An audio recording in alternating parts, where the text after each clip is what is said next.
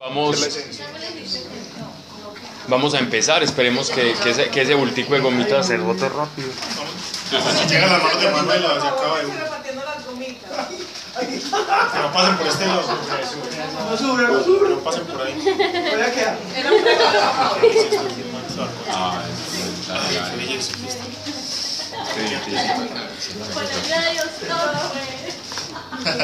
Para, para, para, no puede pasar De última, última. Uy, Aquí hay, aquí ¿qué hay. es esto? No, yo. La. No, no, Ahí queda la última. no. Muchas gracias. No que otro paquete. Pablo, una gomita. Llegué La última. me maté, como que me casé mucho.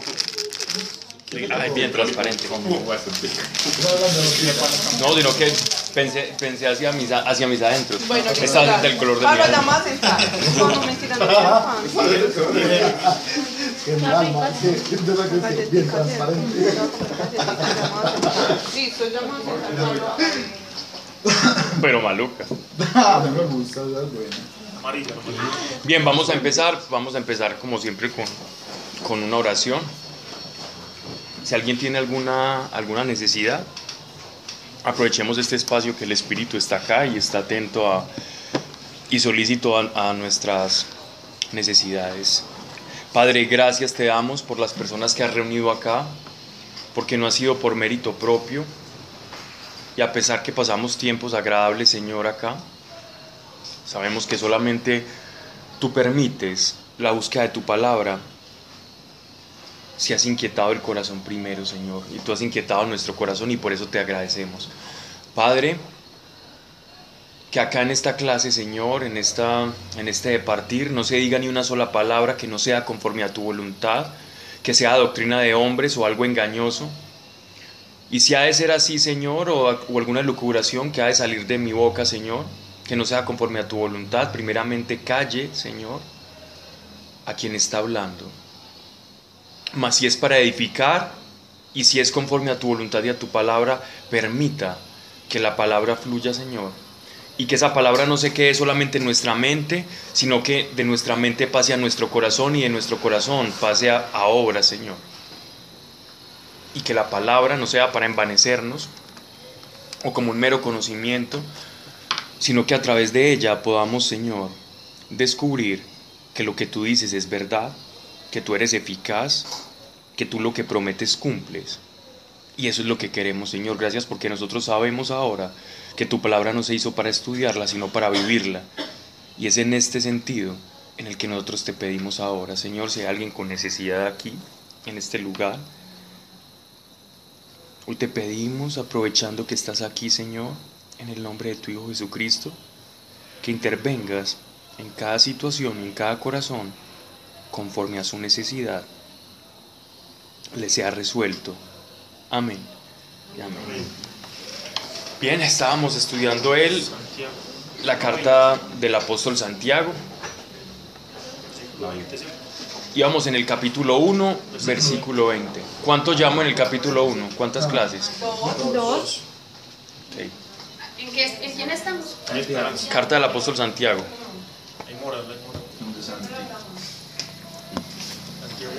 Para contextualizar a Carlos, a, a, a Cris, el apóstol Santiago, eh, digámoslo así, en, en la iglesia primitiva fue el apóstol encargado de dirigir la iglesia de Jerusalén, la iglesia que residía en Jerusalén. No es que hayan varias iglesias, no, hay una sola iglesia, pero hay varias cabezas territoriales. En este, en este caso, Santiago era el- la cabeza de la iglesia ubicada en la ciudad de Jerusalén.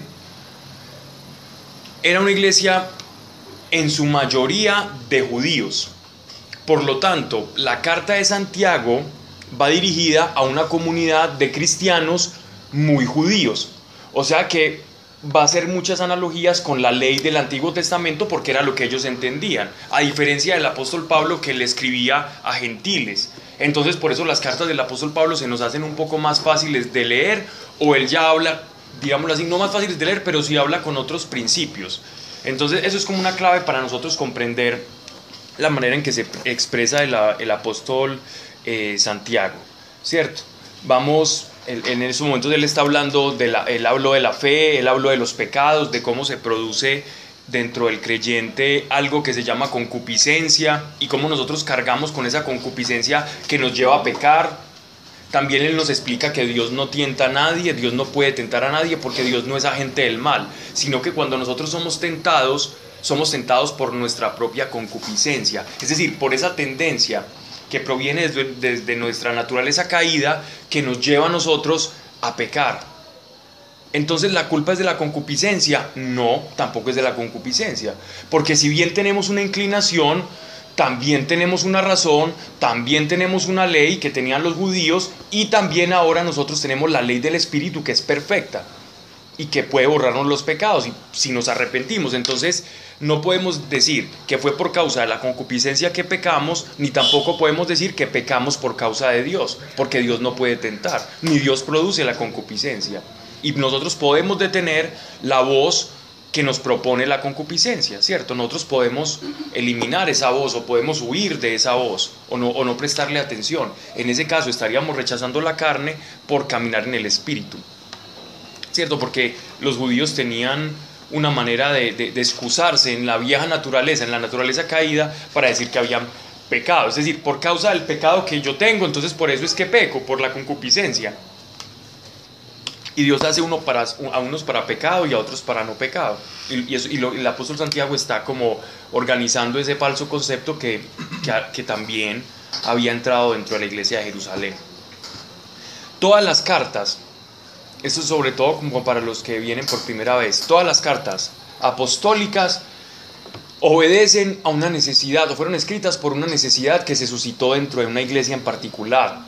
Por ejemplo, la carta a los Corintios. Se suscitó la, la, carta a los Corintios. El apóstol Pablo la escribe porque había un desorden dentro de la iglesia.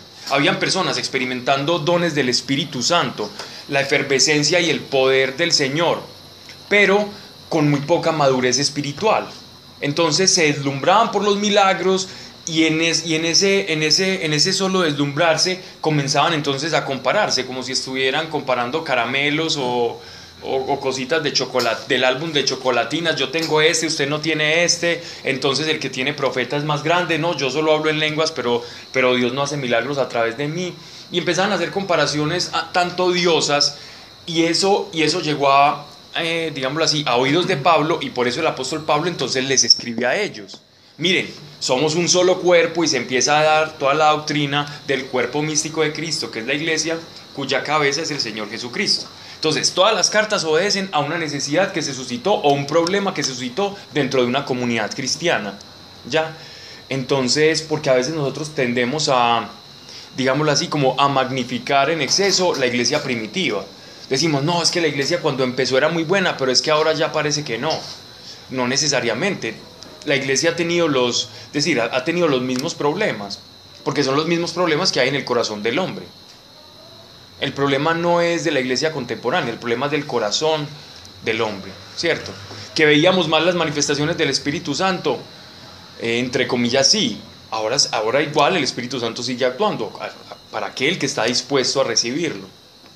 Entonces no, no, no, no tampoco magnifiquemos y, y, descontextualicemos la iglesia primitiva, que si bien fue algo muy hermoso, porque así empezó la iglesia, no necesariamente quiere decir que la iglesia primitiva era mejor que la iglesia actual. Bien, sigamos entonces con el capítulo 1, digamos en el verso 19, ¿cierto? ¿Qué le pasó a Manuela?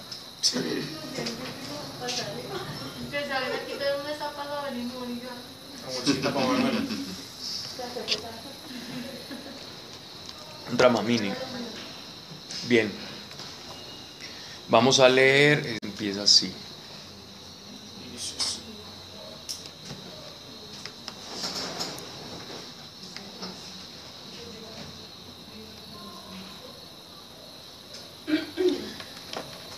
Sabéis, hermanos míos carísimos, que todo hombre debe ser pronto para escuchar, tardo para hablar, eso ya lo habíamos hablado, tardo para irarse, porque la cólera del, hombre no la, no obra la justicia de Dios.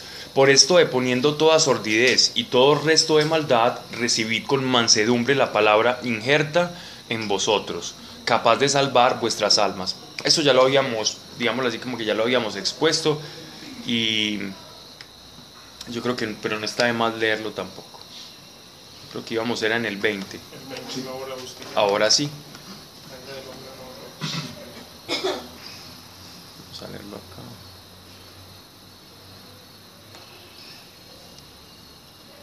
Sea, capítulo 1, versículo 22. Ese es. Terminamos en el 20. ¿no? En la justicia de la ira del hombre, la justicia de Dios. Ah, 20, entonces 21, sí. Por esto, deponiendo toda sordidez y todo resto de maldad, recibid mansedumbre, la palabra ingerta en vosotros, capaz de salvar nuestras almas. Ese es el versículo 21.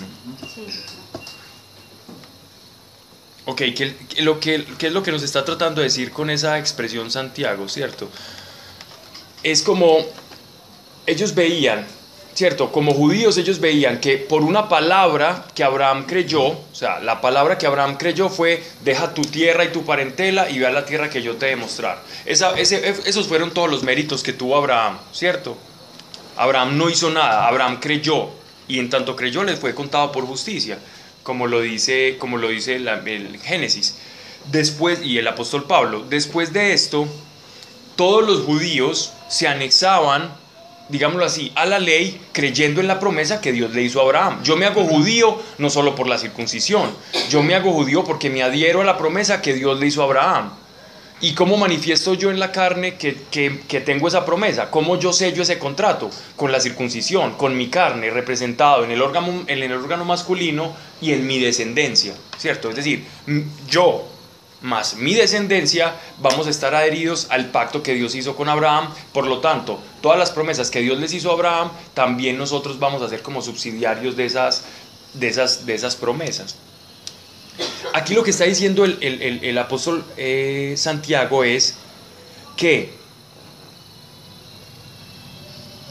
la palabra que, la, que Abraham creyó, nosotros también recibimos una palabra, pero esta palabra que nosotros recibimos es para salvación. La palabra que tú creíste del Evangelio lo que hace es, no como Abraham, adherirte solamente a esa promesa, sino que además de que te adhieres a la promesa de Abraham, también esa palabra produce dentro de nosotros salvación. ¿Cierto? Entonces dice, mientras que a quien atentamente considera, ah no, no, esto es en el, en el, en el versículo 23, bueno, pero es de lo mismo. En esta Biblia me toca subir mucho para leer un pedacito. Dice, por esto, deponiendo toda sordidez y todo resto de maldad, recibid con mansedumbre la palabra injerta en vosotros, capaz de salvar vuestras almas. Cuando nosotros vamos a escuchar esa segunda palabra, no la de la circuncisión, sino la de la salvación, nosotros tenemos que tener una actitud en el corazón. Y es una actitud muy simple. No hay persona soberbia que llegue al Evangelio. No hay una persona soberbia que llegue al Evangelio. Es imposible que un soberbio llegue al Evangelio. ¿Por qué un soberbio no llega al Evangelio? Porque para nosotros recibir a Dios tenemos que entrar en un estado de deshacimiento, en un estado de rendición. Yo tengo que aceptar que yo estaba en rebeldía con Dios. Yo tengo que aceptar que yo no experimento a Dios en mi vida. Y por tanto, yo no experimento a Dios, entonces ahí ya hay, hay, una anulación de nosotros, de, hay, digámoslo así, como una aceptación de tu propia incapacidad. Cuando yo acepto mi incapacidad de acceder a eso espiritual, ahí ya estoy renunciando, eso es un acto de humildad.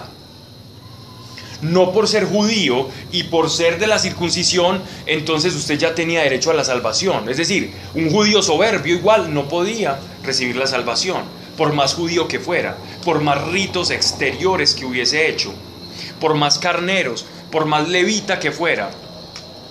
Así durmiera en el mismísimo templo de Jerusalén donde habían unos, unos, unos lugares donde los sacerdotes dormían.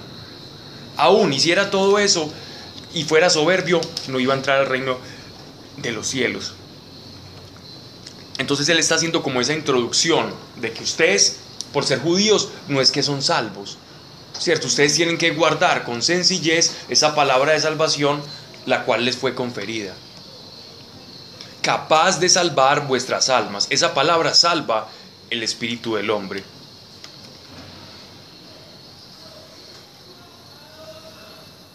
Ahora sí, verso 22.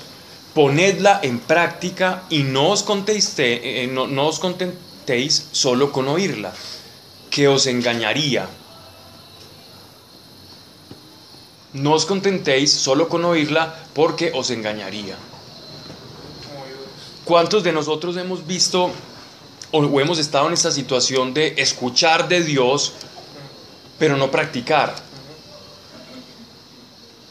Aquí la palabra que se usa en griego de ponerla, de- de ponerla como en práctica es una palabra que se usa para, para los cultos, es decir, como para los cultos exteriores, bien sea los cultos judíos, bien sea los cultos griegos, etcétera, etcétera, de cualquier eh, religión o de cualquier, digamos así, manifestación religiosa.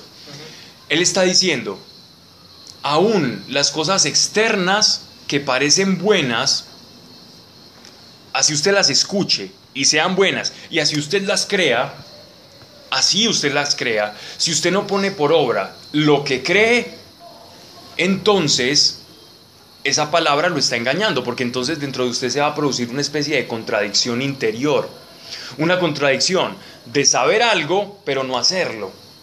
Y esa contradicción frustra el alma del hombre. La contradicción en la que yo sé, pero no hago lo que sé.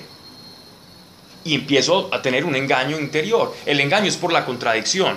No porque sea un engaño de mentira, sino e- engaño en cuanto estoy engañado porque actúo incoherentemente. La incoherencia no es la locura. ¿Qué es la incoherencia? Es alguien que piensa de una manera, habla de otra y actúa de otra. Eso es una persona incoherente.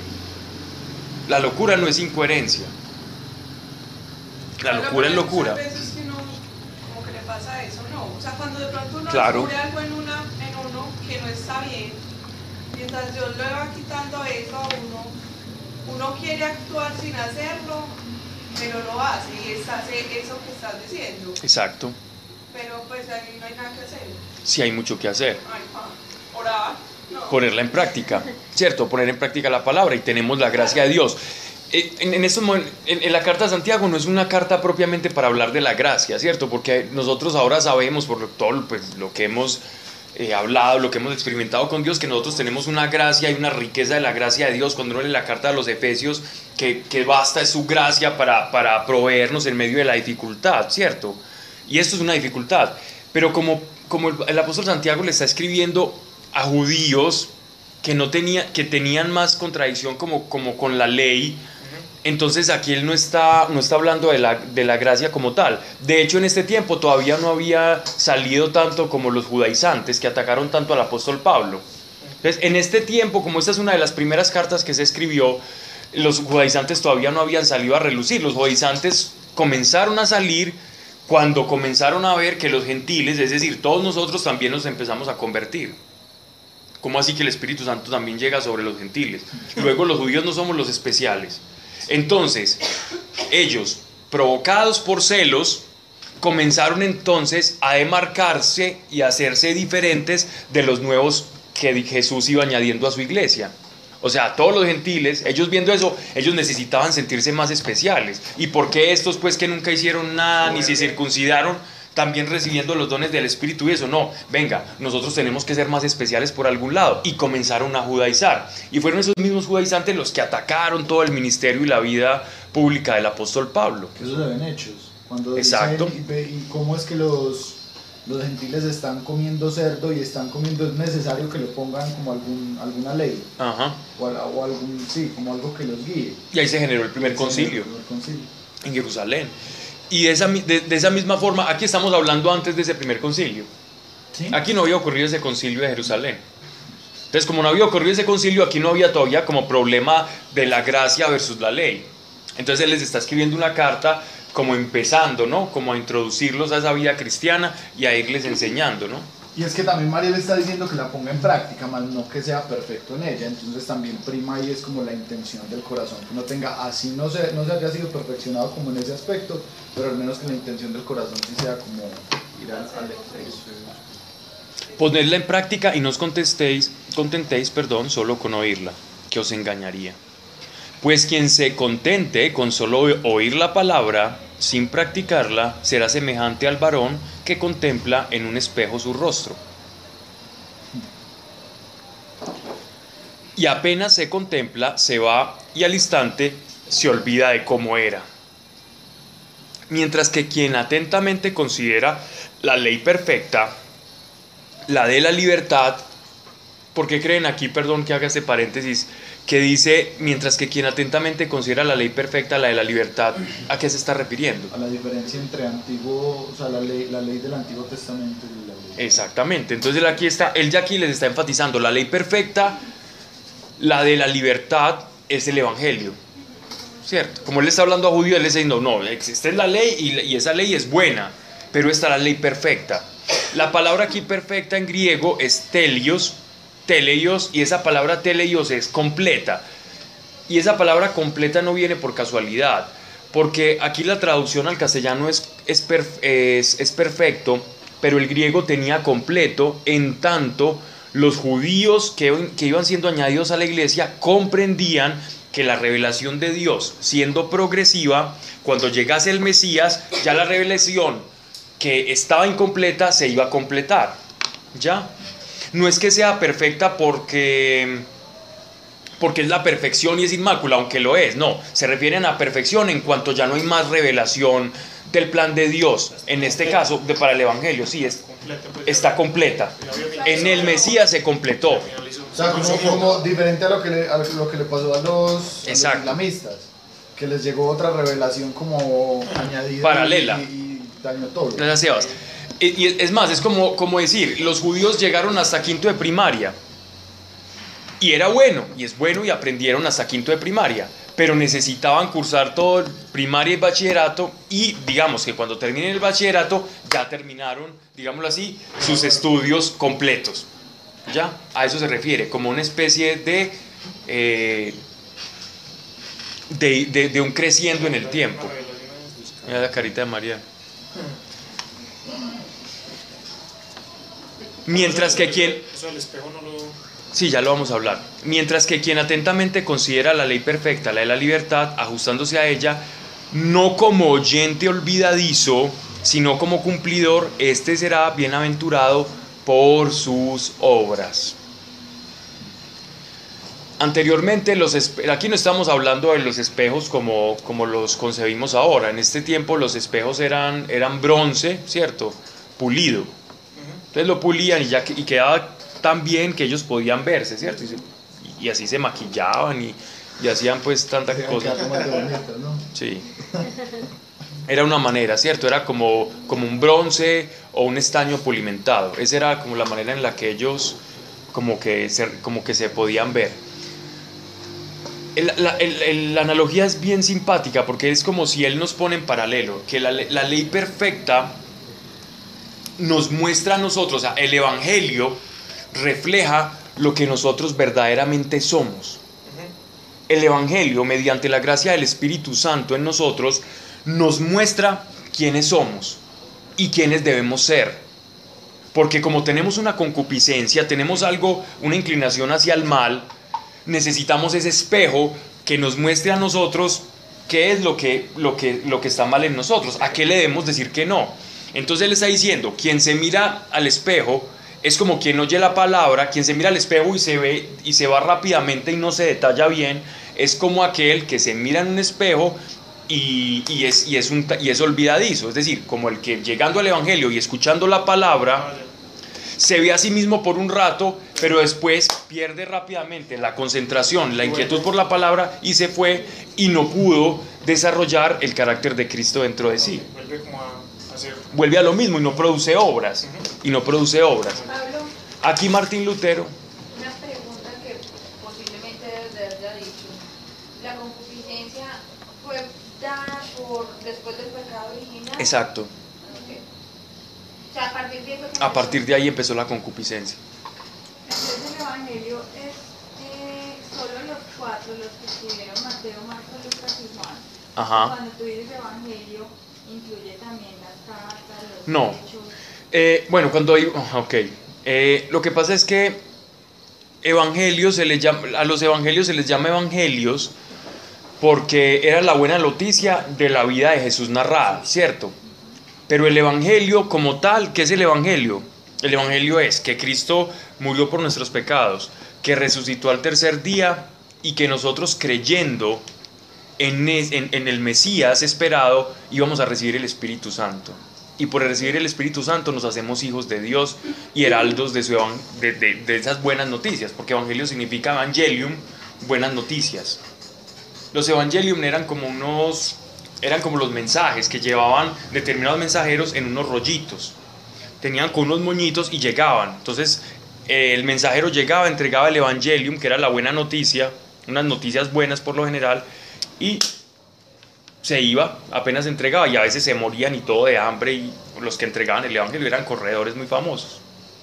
Entonces por eso se les llama Evangelio, porque son buenas noticias. Todo lo que leas de la palabra de Dios son evangelios, pero por antonomasia decimos que evangelios de la vida de Jesús son los cuatro sinópticos, Mateo, Lucas, Juan, Marcos. Ya. ¿Claros con eso? No. Bien. Entonces, eh, el Evangelio es, es como un espejo para nuestras vidas, ¿ya? Él va a ir, va a ir desarrollando más esta idea, no, no se va a quedar ahí. ¿Qué vas a decirle Martín Lutero? Ah, ok, Martín Lutero cuando, cuando le... Esa sí la, la tenías ahí. Bien.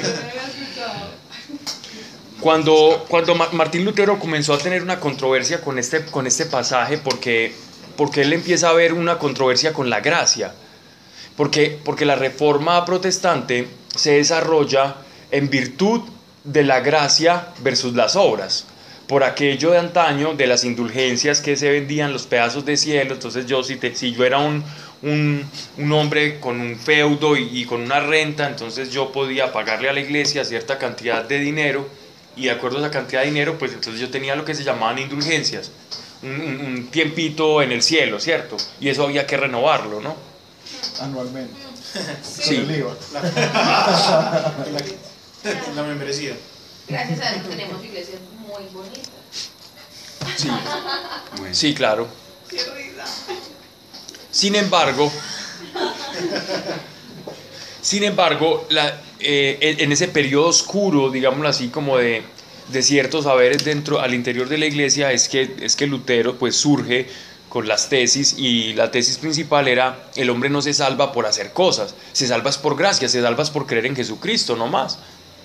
Tesis que después también la misma iglesia adoptó, pero, pero ya cuando adoptó, cuando con la contrarreforma, ya con, con, con la mística española, con Ignacio de Loyola y digámoslo así como con todo este, toda esta corriente ya post eh, protestantismo, ya, ya, digámoslo así, ya el cisma se había creado, ya la separación se había formulado, porque se demoró mucho la iglesia en reaccionar. Ya después las indulgencias cambiaron, ya ahora no te venden pedazos de cielo, obviamente, ya, ya ahora las indulgencias es un perdón, es una oración que se hace en un arrepentimiento eh, cada jubileo que hace la iglesia. Entonces, que dicen, ah, es la misa del que va a celebrar el Papa con indulgencia plenaria y todo eso. Entonces la gente se arrepiente de sus pecados, los confiesa y se hace una oración especial. Es muy diferente, ¿cierto? Pero las cosas se, tardaron mucho en cambiar, entonces, ¡puf!, estalló la reforma. ¿Cómo? No. Entonces, sí, eso fueron, fueron muchos años. Entonces, Lutero, Lutero protestó contra esto y cuando Lutero, Lutero fue el primero que tradujo las escrituras, las escrituras solo, solo las teníamos en griego y en latín.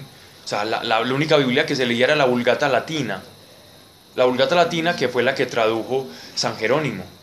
El padre era un, era un genio en el, en el idioma hebreo, en las costumbres hebraicas y aparte de eso, San Jerónimo también eh, tenía unas discusiones muy interesantes con San Agustín de Hipona, cierto que era más de corte griego, pero se las llevaban muy bien. Entre entonces cuando, cuando Lutero comienza a traducir la Biblia del latín al alemán, él comienza a encontrarse con la carta de Santiago y la carta de Santiago uno lee, ponerla, no habla nada de gracia, sino que todo es como, como poner el evangelio casi como si fuera a la par de la ley. Pero es que está, está a un pelo de eso, pero no, no, no, no es lo suficiente, porque es que él está hablando, él está haciendo pedagogía a una iglesia judía, que es lo que nosotros tenemos que entender.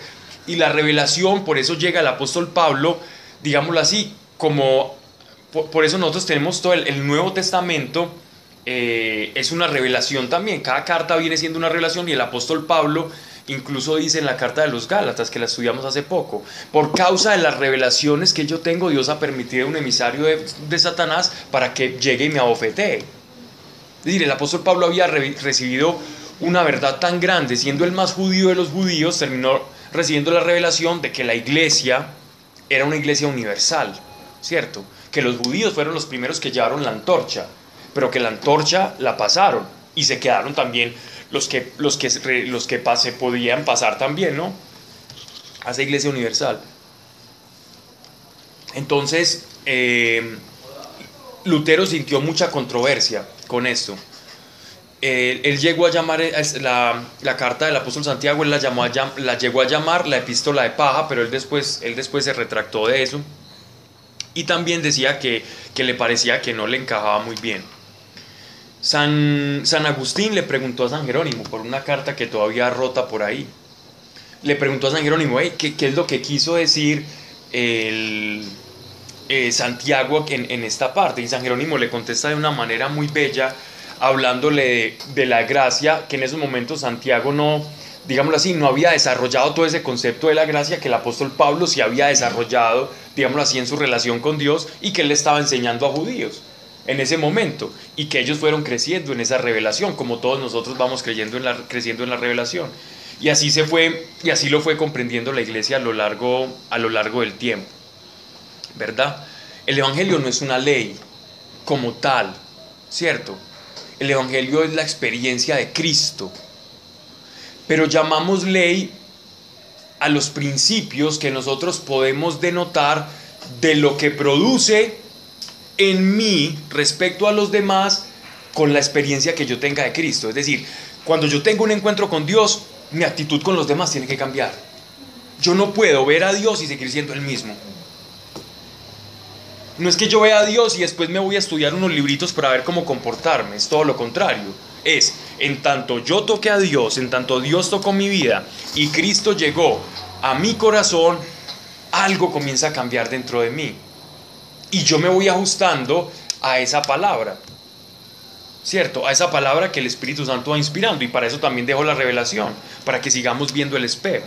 Pero no es un espejo en el cual no pueda pasar nada, porque la ley, por si él le llama al Evangelio la ley perfecta, es porque hay una ley que es imperfecta. La ley de Moisés es imperfecta, en tanto, no es imperfecta porque sea mala, es imperfecta porque no te salva.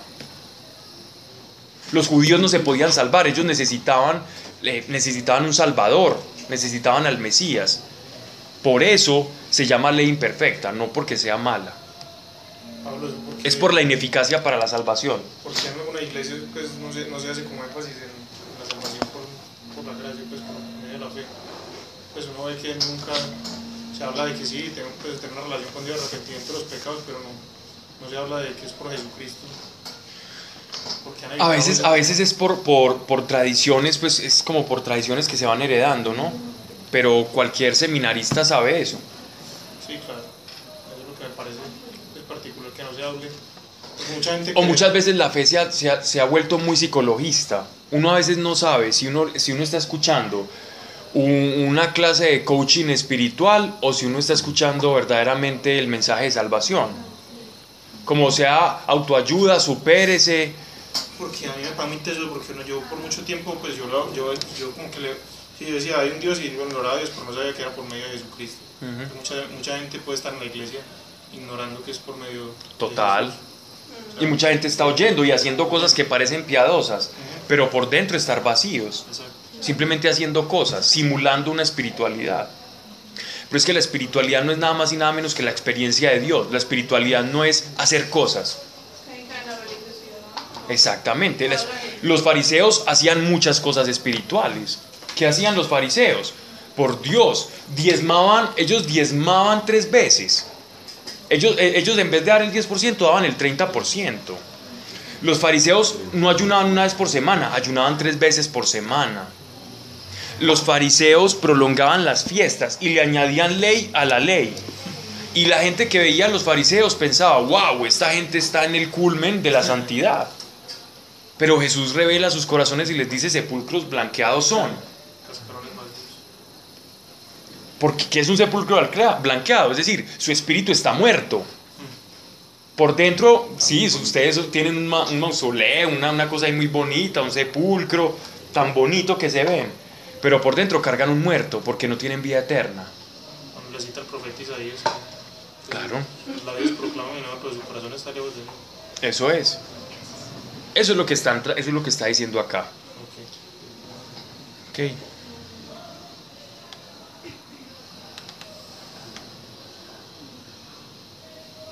...26, vers- versículo 26... ...si alguno cree ser religioso...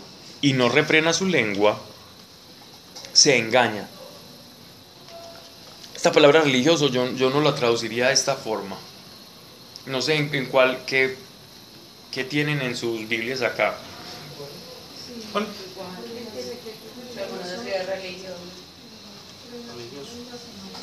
Es que aquí la, aquí la palabra religión en verdad es culto.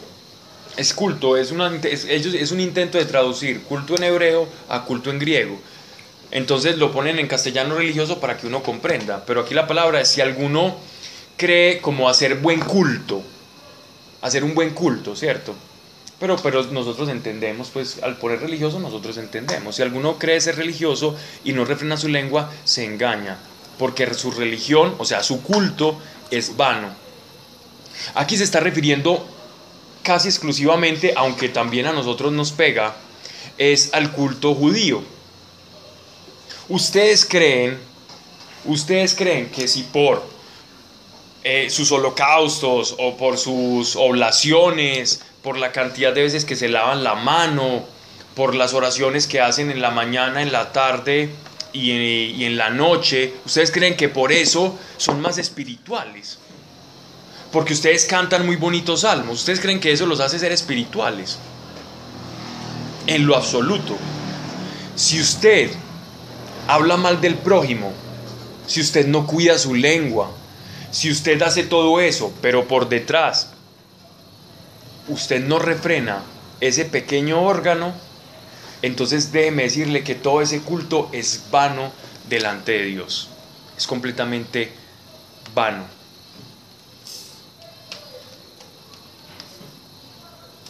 ¿A quién le ha pasado eso? A nadie, Pablo. Eh, Pablo, eh, ¿A usted?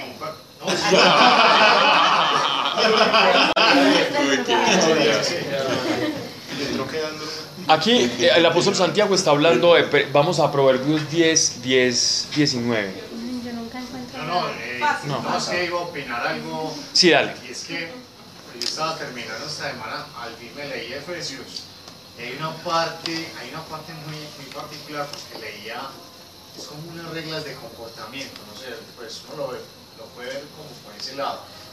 Y hablaba de inclusive las malas palabras, que, pues no deberías En decir, Efesios, sí, claro. no deberías decir malas palabras. Cada vez hacía como una, una profundización de cómo es, de cómo, es- cómo eres vos, cómo debes comportarte. Entonces, no sé, se va repitiendo, se va conectando muy fácil a... Claro. De hecho, porque es que incluso, incluso la misma escritura dice, Dios mismo dice, de la abundancia del corazón habla la boca. 10.19, creo, 10.19. Dios va a dar del corazón. El que mucho habla, mucho Exacto. Ajá. Si modera sus labios es sabio. Exacto. Entonces mire que el apóstol Santiago, el, el apóstol Santiago se está remitiendo a proverbios, ¿no? Entonces él está diciendo, mire, ustedes no pueden pretender, no pueden pretender eh, con el hablar mal. El hablar mal aquí es, este, este refrenar la lengua es hablar de una persona solo para hablar algo malo. Nosotros no tenemos derecho a hablar mal de nadie. Así uno crea que sea de verdad. Ni siquiera así sea verdad, así uno crea. Porque no lo que uno cree siempre es verdad. Uno normalmente se hace como una especie de, recreación de su realidad. Y uno cree que lo que uno cree es verdad. Que lo que uno piensa sobre el otro es verdad. Vivimos completamente engañados. Lo que pensamos del otro no es verdad. Dios solamente conoce el corazón del hombre, nosotros no. Entonces, y lo, por lo general es que nosotros no pensamos ni bien, sino mal pensamos, casi siempre del otro. Lo vemos haciendo un gesto, un ruido, cualquier cosa y ya estamos empezando a lucubrar. Y elucubramos a mal. ¿cierto? O, o hacemos juicios a priori de una persona. Y, Dios, y a Dios le encanta derrumbarnos todos esos juicios. Y está bien, hagámonos el juicio, porque es difícil controlar los pensamientos, pero es pero más fácil controlar la lengua, porque el pensamiento, digamos, lo que es una acción inconsciente, consciente, inconsciente, ¿cierto? Parpadea entre lo consciente y lo inconsciente, pero la lengua sí es un acto completamente de la voluntad. Cuando yo hablo es porque ya lo pensé y lo decidí sacar, ¿no? Lo decidí sacar. ¿Mm? De- bueno, ya, ya, ya es porque ya sea un hábito demasiado el hablar. Pero uno muchas veces habla sin filtro y cuando ya después de que habló o en un ataque de rabia habla sin filtro y ya después dice, ah, pues madre. Pero Sí, la- pero por eso él nos habló primero de la ira. Mira que el apóstol Santiago en los versículos anteriores nos habló de la ira, como que él nos va tocando de- de- determinadas, eh, digámoslo así, debilidades del alma. La primera, la ira, el enojo. La segunda, yo puedo estar enojado y hablar mal de otro, simplemente por el placer de hablar mal. Hay una motivación está ahí en el corazón. Y recuerden la máxima que nos enseñó nuestro Señor y es, eh, lo que tú quieres que te hagan a ti, hazlo a los demás. ¿Cierto? Haz a los demás lo que tú quieres que te hagan a ti. Esa es una máxima. Y, y quien quiere que hablen mal de uno y más sin razón. Nadie quiere eso. Entonces hablemos bien. Y de la misma manera Dios va a hablar bien de nosotros cuando estemos en el juicio. Así es. Bueno, está claro, pero cuando, cuando uno se le chipotea cuando, en esas ocasiones sin filtro, Porque hay algo ahí. entonces ahí Pero- es un pero- pecado intencional. Sí. Sí. Pero Porque que es igual- va a ir trabajando en vos. Por eso hay que orar tanto por Hay algo eso. que genera. Lo que hay- pasa es que a veces se nos vuelve tan, mira la carita que hace. A veces se nos vuelve, a a veces se nos vuelve tanto el, el hábito de, de mal hablar que ya lo, ya se nos, ya, ya se cauteriza y se vuelve inconsciente. Pero de una, una persona que ya se examina a sí mismo, que tiene el espejo del evangelio constante, no una ley que se está diciendo, ay, no, una listica de pecados todos los días, no, eso- de eso no se trata. Una persona que tiene una relación con Dios, un grado de introspección, que ha pedido sabiduría a Dios y que Dios le ha dado sabiduría, va a, pe- va a hablar, pero pensando, es decir, piensa y después habla. Y puede mal pensar, pero dice, esto es un mal pensamiento, esto no puede ser la verdad. Rápido Y eso también se va volviendo un hábito. El bien también se va volviendo un hábito. Sí, claro. Rápido para oír y lento para. Ponla en práctica y no os contentéis solo con oírla que os engañaría. Estoy repitiendo acá. Estoy hablando. Y no- entonces, si alguno se cree ser espiritual y no refrena su lengua, se engaña porque su religión es vana, su culto es vano. La religión pura e inmaculada ante Dios Padre es, o sea, el culto, el culto, visitar a los huérfanos y a las viudas en sus tribulaciones y conservarse sin mancha en este mundo. Nada. Fácil. Fácil.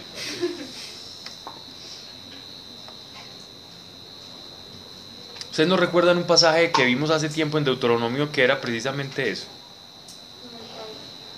Deuteronomio.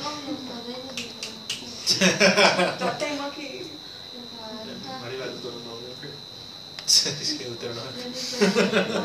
Capítulo, versículo que. Pero que era sobre las. Sobre las que era sobre las y los vamos. Monitor, monitor.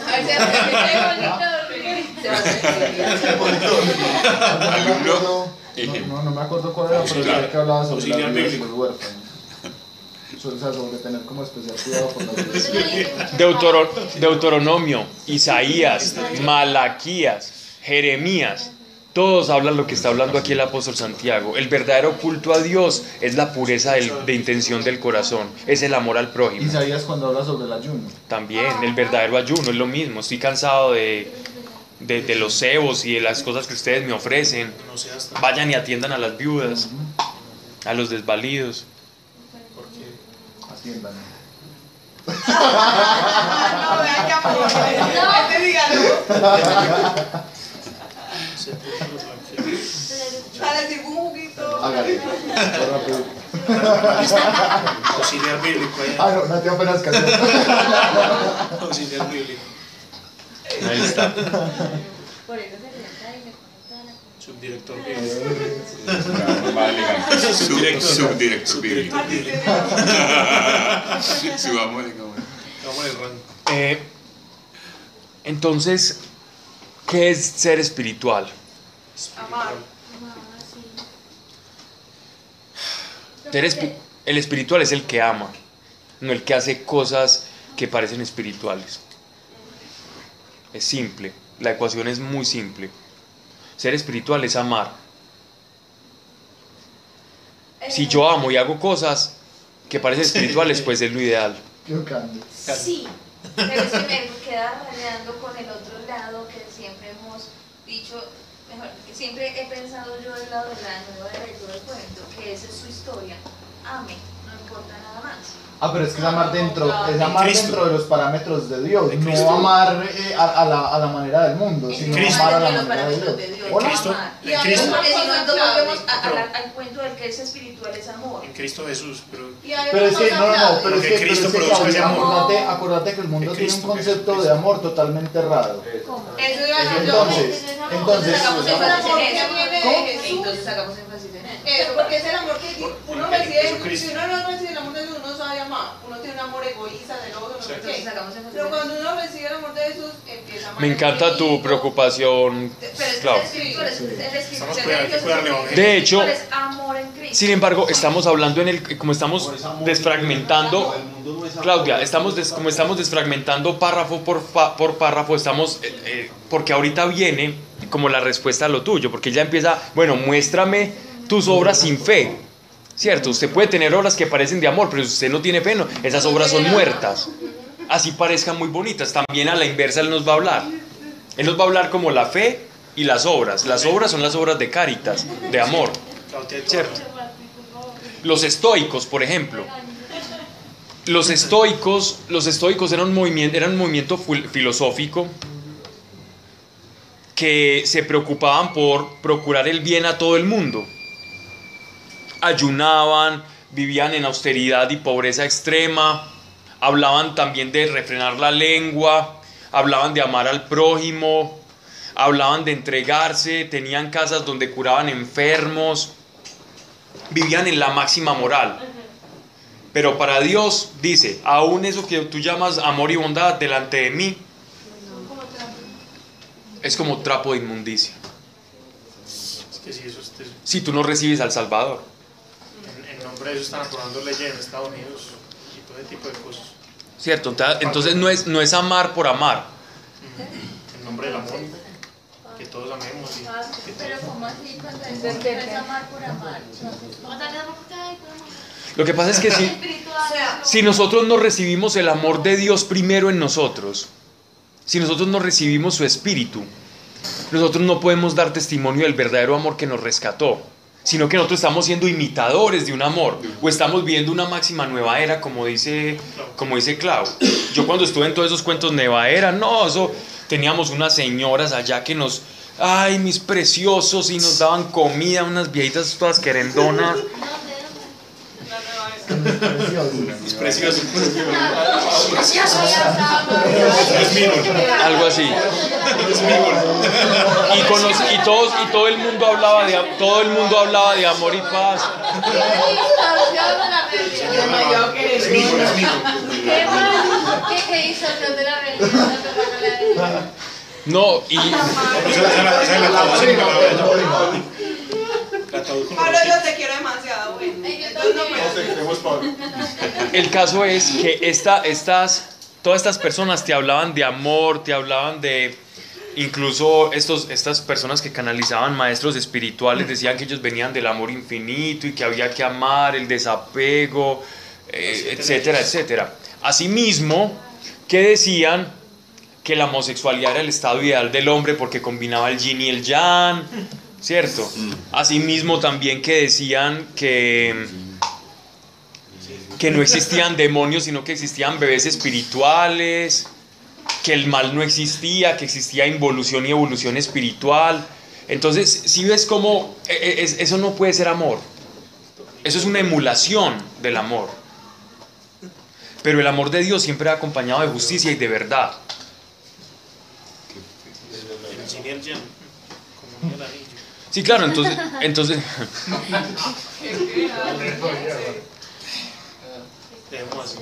Sí. Espíritus de agua, champú. Medina y compañía. Espíritu San Agustín, San Agustín, por ejemplo, antes de convertirse, él fue maniqueo.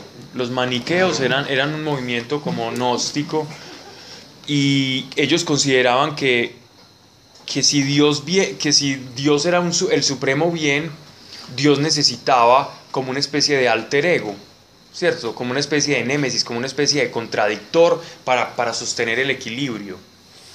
Y ese, y ese, y ese sost- sostener el equilibrio ellos le llamaban el Asura Mazda, ¿no? Que era un dios como del zoroastrismo. No, Pablo, no. Me estás viendo demasiado, pues, me estás viendo demasiado. ¿Qué es eso? Que Ok. Asura más Zoroastrismo. Ahí llegué. Pablo, yo llegué hasta Dios. Yo llegué a tres palabras que no entendí ninguna. Ok. Ahí hay una Asura más- Maniqueísmo, movimiento en el cual se cree que Dios necesita ser malo y bueno para tener un equilibrio en el universo. Ok. A ese Dios malo se le llamaba el Asura y el Mazda, ¿cierto? El- el- de ahí viene la palabra Mazda del carro. Entonces, eh, Sura, Sura, la Mazda. Sobre la aseguradora. Bueno, entonces el, el apóstol, aseguradora. el apóstol, entonces El apóstol Pablo, el, ap- perdón, el apóstol Pablo, San Agustín de Hipona, San Agustín de Hipona, él fue maniqueo y él tenía esa concepción. Hasta que él cuenta que él escuchó a. Él entró a una capilla y él, y él era eh, vicioso, y, pero también hablaba de amor y todo eso y la libertad. Y él, Sí, y él cuenta, y era un hombre muy inteligente, y él cuenta en sus confesiones, Confesiones de San Agustín, que es un libro muy clásico, él cuenta que entró a, a la capilla de Milán donde estaba predicando Ambrosio, que es San Ambrosio, que era un hombre de Dios muy bueno, ¿cierto? Era un hombre de Dios muy ungido.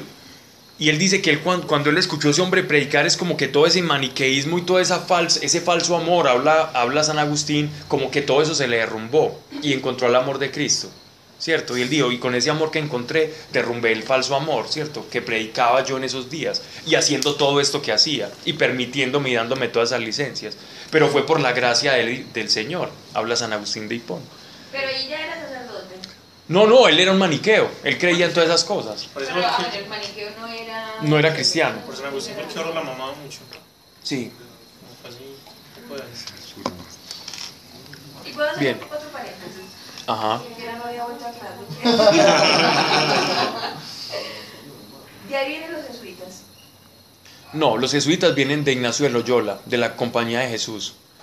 Ignacio de Loyola era un militar y él tuvo una revelación de Dios, una conversión en un, en un cañonazo que le pegaron en una pierna. Y ahí nacen los jesuitas. Era como una orden que, una, pues la orden prácticamente el ala más agresiva, digámoslo así, de la iglesia, eh, pero digo agresiva en buen sentido de la palabra, ¿cierto? Y ellos fueron crearon, crearon las primeras universidades públicas y todo eso. Pues. Y muchos científicos jesuitas. Pero a través de los jesuitas, los jesuitas también se contaminaron mucho en los 50, 60 y 70, porque fueron desarrollando algo que se llamó la teología de la liberación que es la teología guerrillera, pues del cura Pérez y todos ellos, que empezaron a confundir pobre espíritu con el pobre de un barrio popular. el humilde con- Porque hace tanto énfasis en los huérfanos y en las viudas. Porque era la población más desfavorecida de Israel. Las viudas porque como las, las mujeres no podían ostentar salario, entonces una mujer se moría su marido y no tenía hijos, entonces quedaba des- desvalida completamente. Tampoco tenían herencia ni dote ni nada. Exactamente. Entonces era por ser la población más, digámoslo así, más vulnerable. Entonces es más fácil para, para expresarse a través de ellos, ¿no? Pero nosotros tenemos responsabilidad con todo. Sí, exacto. Pero, eso, pero ellos eran también con todos, solo que era, era la población más vulnerable, entonces era más fácil hablar en ese sentido. Porque el lenguaje semita, o sea, el lenguaje oriental, siempre es muy hiperbólico. Es decir, usa, usa como lo, lo más fuerte para poder contrastar y para que a uno le quede en el corazón. Siempre compara con cosas muy grandes y Cristo no fue la excepción. Cristo comparaba la fe con un grano de mostaza y que el grano de mostaza podía mover la montaña. Eso es puro lenguaje de rabino, de maestro oriental. Jesús era judío y como judío hablaba. Y eso es lo más bonito del Señor, ¿cierto? El Señor no vino a hablar un lenguaje diferente. Sino sencillo. Vino a hablar el lenguaje en el que nació, en la tierra que nació, como el Mesías de los judíos y el Mesías del mundo, ¿no? Bien. Eso ya fue un corchete, ¿no? Eso ya no. Bien.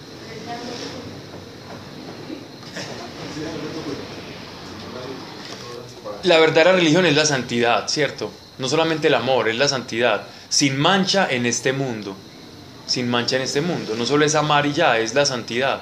La santidad es, es parecerse a Dios. Y uno no se puede parecer a Dios pensando diferente a Dios. Y nunca No es el concepto que yo tenga de amor. Aquí en la tierra uno nunca va a llegar a ser santo. Pues santo en, en- en lo estricto de la palabra, no. Sí. Santo en cuanto a apartado para Dios, sí. Santo en cuanto a perfecto, no. así, sin mancha, entonces- Hasta que llegue el día en que Hasta resucitemos. día que. En ese momento sí lo... estaba sí. pensando en eso, Mm. que pues la naturaleza es, es, es como santa, es perfecta, ¿cierto? Y Dios a nosotros, pues por ya creer en Jesús, también nos ve santos y perfectos, pero sin embargo estamos en ese proceso, pues, pero Él ya de nos ve así, o sea, nosotros ya somos salvos solo por creer, y Dios nos ve así, sin embargo siempre nos va a ir Ah, claro. llevando en ese proceso. Sí, y, y- y nosotros tenemos una naturaleza física caída. Nuestro espíritu, nuestro espíritu ya fue, digámoslo así, como reconstruido. Más todavía falta ser restauradas todas las cosas. Y por eso es que nosotros estamos esperando la venida de nuestro Señor. Para que Él restaure todas las cosas materialmente hablando. Lo que decía. Pero es decir, la- los alcances del pecado en nosotros ya se frenaron. Ah, Y ese restaurar se da es a través de lo que uno vive el- y el tiempo. Eso se llama santificación. Pero yo me refiero a la restauración. Yo estoy apuntando a la restauración final. Cuando ya Él regrese y nos diga, listo, los que, los que murieron primero van a resucitar y después los otros y ya los que están. O sea, hay una transformación física. Y en esa transformación ya sí el pecado no nos vamos a acordar ni de qué es pecado. Y vamos a intentar mal pensar y no vamos a poder. Ojalá. Bien, porque el cuerpo de pecado va a estar muerto. Entonces vamos a llegar como a un estado de inocencia que nosotros perdimos. Nosotros perdimos la inocencia por el conocer el bien y el mal. Ya en ese momento es como si el mal ya no lo vamos a poder conocer. Ya vamos a conocer el bien, pero vamos a tener un recuerdo que nosotros fuimos cambiados y vamos a tener un agradecimiento. Del pecado no nos vamos a acordar, pero vamos a acordarnos que conocimos el mal de alguna manera. ¿Cierto? Es decir, y por eso, de alguna manera, es como lo que dice que nosotros vamos a poder juzgar a los ángeles, pero eso es un tema que tenemos que tocar después porque es, porque es largo, ¿cierto? Dice que vamos a poder juzgar a los ángeles porque nosotros, eh, los, ángeles, están, ellos viven en un estado de inocencia constante. Ellos no conocen el mal ni tienen acceso al mal, excepto los que cayeron, pero los que cayeron no tenían lo que se llama la visión beatífica, es decir, ellos no, ellos no... mm, Bueno, ma- me vamos a meter en camisa once varas, Sí, Pues porque hay una parte donde dice, "Venga, los ángeles, en, pues, en este momento nosotros aquí en la tierra somos más los ángeles que nosotros. O sea, en este Sí. momento son más para, En cantidad sí. en can- pero, pero, en, pero, en, pero en importancia no, no, no. Impor- igual, importancia, importancia no. En poder y eso, pues obviamente. Sí. Pero el poder es porque son espíritus. son espíritus. Listo. De hecho, nosotros vamos a tener un cuerpo y nuestro espíritu va a ser un cuerpo como el de Jesús resucitado, como él dijo. Es un cuerpo perfecto, pero es un cuerpo que no va no va a morir, que va a tener características físicas y espirituales al mismo tiempo. Los ángeles van a seguir siendo espirituales. Puede ser palpable y puede no ser palpable si usted quiere. Como Jesús lo hizo. Y Jesús comió y todo pescado. Jesús comió pescado para demostrar que tenía cuerpo físico, pero también se fue y los dejó. Sí, chao. Y se fue volando. Y llegaron los ángeles y le dijeron, vea, no sé qué, mirando al cielo, que así como ustedes lo ven ir- eh, lo, lo están yendo, lo están viendo irse, así también lo van a ver venir. Entonces, Eso es, ese es el misterio del cual, ya que estás leyendo en Efesios, cuando dice que nosotros vemos como por un lente empañado, pero un día lo vamos a conocer y vamos a ver las cosas tal cual son. Y después también dice Tesalonicenses que, que cuando el arcángel suene la, la- última trompeta, entonces todo este cuerpo y toda esta corrupción va a pasar. Y en ese día vamos a ver también la miseria, o sea, todo el mundo va a ver la miseria de, de cada quien, o sea, lo que cometió. Yo creo que uno va a estar tan preocupado por la de uno que uno no va a mirar la del vecino. O sea, apenas le muestren eso, una pantalla ya así. Es que Alejo. Alejo, hermano, pero sí es descarado. No, porque sería uno Puede que no le guste, pero puede que lo pueda ver. Es que, Clau- es que Clau- Claudita, quien te veía, pues... Hay que ver. Es que ese gato es tremendo, hermano. Es que no en vano lo pu- es que no en vano lo chaparon así.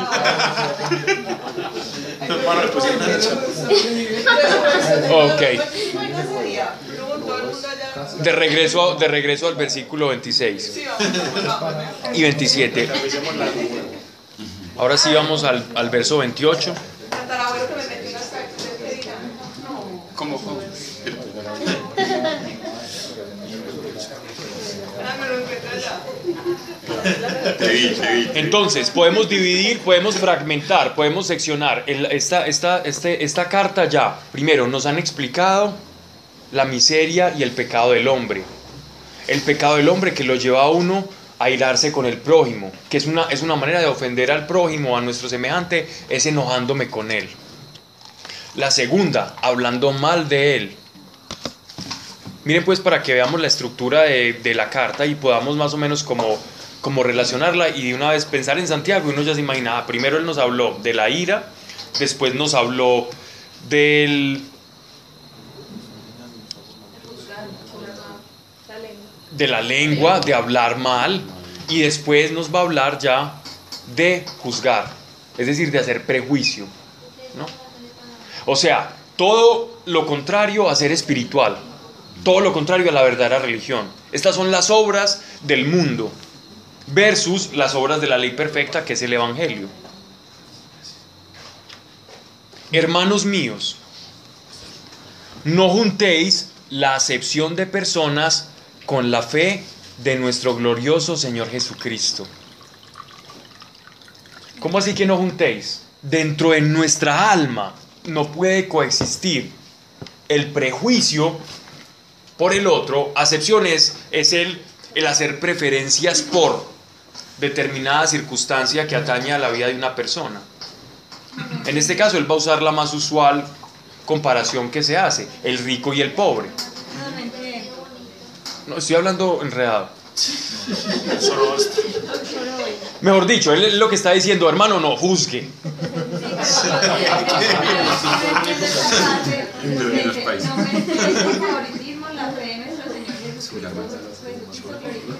¿Qué pasó? Estoy hablando enredado, es que solo voy. Miren. Él está diciendo, tú no puedes... ¿Qué es esto? No mezcléis con favoritismo la fe de nuestro Señor Muy fácil, mira. Pero mira lo que, La va, fe- lo que va a decir a la continuación, te va a quedar claro. Exacto, pero la fe de nuestro Señor Jesucristo quiere decir como Jesucristo obraba. Cuando uno lee el Evangelio de Mateo, cuando uno lee el Evangelio de Juan, cuando uno lee el Evangelio de Lucas, cómo se comportaba el Señor con los publicanos, con los ricos, con los pobres, con las prostitutas, con los fariseos. Él no hacía acepción, él juzgaba de acuerdo a verdad.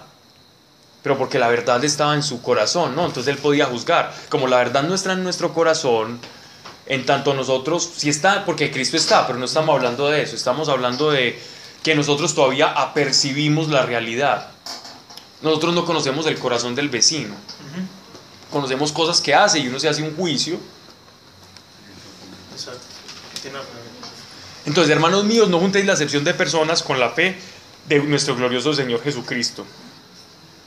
Usted no puede ser seguidor de Cristo e imitador de Cristo y a su vez juzgar personas. Eso es lo que está diciendo. Porque si entrando en vuestra asamblea, asamblea igual iglesia, un hombre con anillos de oro en los dedos, en traje magnífico y entrando a sí mismo, un pobre con traje raído, fijáis la atención en el que lleva el traje magnífico y le decís, tú siéntate aquí honrosamente, y al pobre le decís, tú quédate ahí en pie o siéntate bajo mi escabel. ¿No juzgáis por vosotros mismos y venís a ser jueces perversos? Antiguamente, eh, incluso cuentan eh, pues los padres de la iglesia, hablando pues como respecto a este pasaje, que habían personas que llegaban llenos de anillos, es decir, que los anillos, el oro, las piedras preciosas, ahora en, en el mundo árabe se ve mucho, ¿cierto? Aquí no tanto, pero que se llenaban los anillos, cada dedito de anillos, cada dedito de anillos, ¿cierto? Y entonces ellos eh, con eso mostraban, incluso habían lugares que eran de alquiler de anillos. Tenían una. Habían lugares que alquilaban anillos para que una persona aparentara, llenándose de anillos aparentara y la atendieran bien. Y la atendieran bien. Entonces él no está usando como una cosa desproporcionada, esto era muy normal en esa época, los anillos. Incluso en la iglesia, eh, eso fue más o menos como en el año 400 después de Cristo, hubo una, ¿quién fue el que, el que dijo esto? Es que tantos nombres. Bueno, un- uno de los padres de la iglesia, yo creo que fue, no, eso fue antes, fue antes y fue Clemente Romano. Clemente Romano le, le hacía como un, le decía a las personas, de, digámoslo así, como a sus oyentes, a la iglesia que donde él predicaba, les decía, ustedes traigan solamente un anillo y pónganselo en el dedo meñique. Ellos solo se ponían un anillito en el dedo meñique. Y ese anillo preferiblemente que traiga un dibujo de un pez o de una red de pescar. Para que simbolice que no es un anillo por el cual ustedes están buscando estatus, sino que es un anillo porque ustedes se sienten hijos del rey y porque ustedes son pescadores de hombres. Ya, pero no sean como el resto que se llena de anillos para aparentar o para buscar un mejor lugar dentro de la iglesia. Eso lo, eso lo decía Clemente Romano. Entonces miren que es muy, muy como adecuado a, estas épocas. Entonces, ¿cómo juzgamos nosotros? ¿No? Veamos Deuteronomio capítulo 1, versículo 3.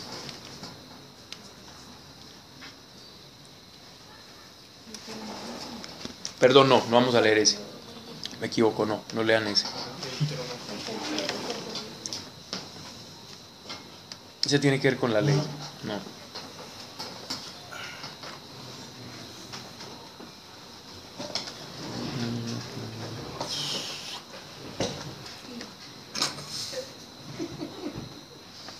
Yo quiero que en este, en este, digámoslo así, como en este, en este versículo, eh, más que, que enseñar este pasaje, nosotros pensemos cómo nosotros juzgamos a las personas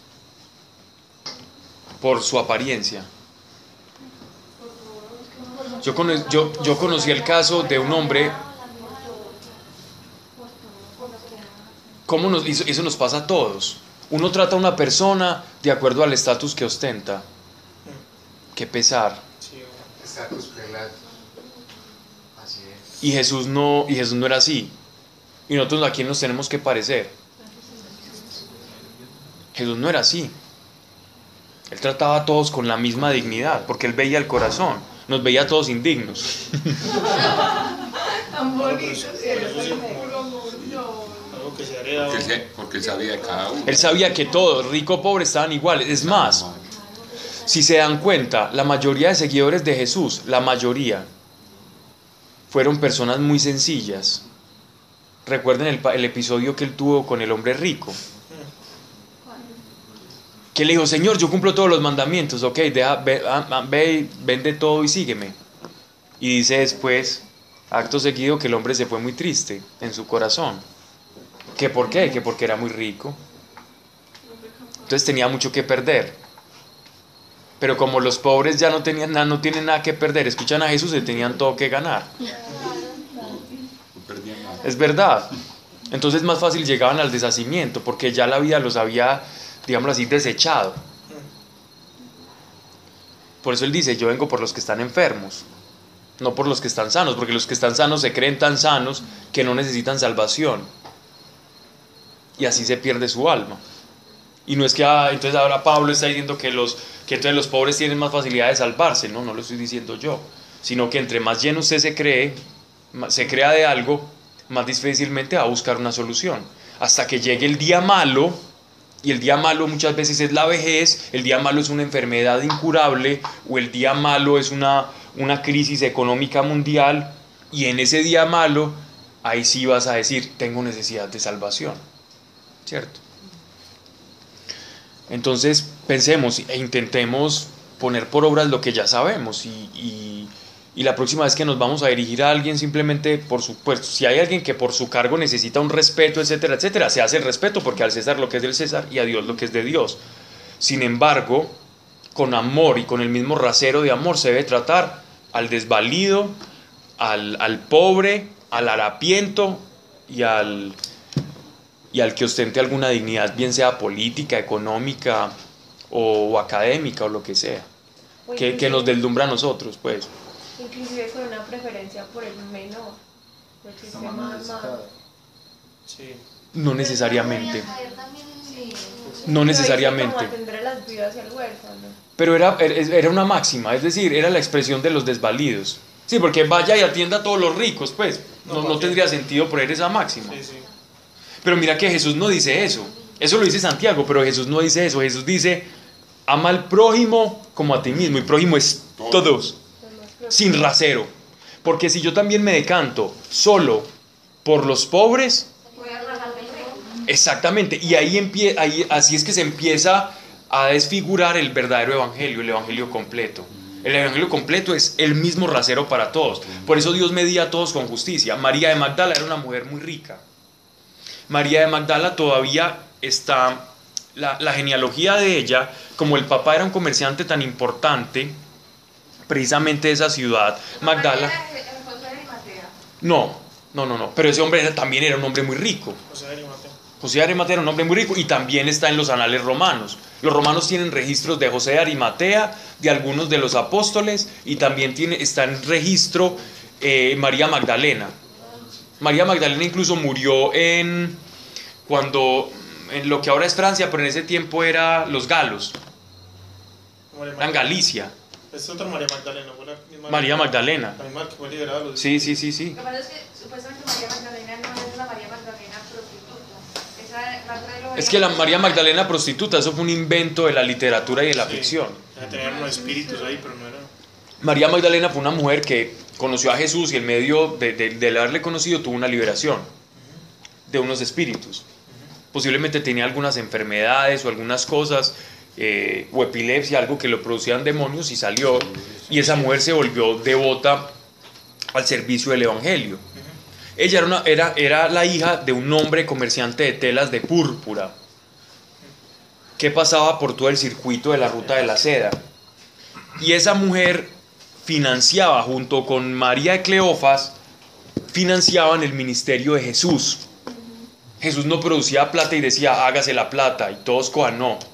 Jesús dejaba, dejaba, no, Jesús permitía, y es que ahí está, eso está en el Evangelio de Lucas, está, en los, en- está en- en- en- en los capítulos del medio, y le decía, y financiaba el ministerio de las mujeres que financiaban, porque ella, ella tomaba dinero de su padre y ayudaba a financiar, y todos, y todos iban muriendo, y por eso ellos iban de un lado para otro. Pero el hecho de que ella no tuviera plata o que no financiara no iba a impedir que Jesús caminara.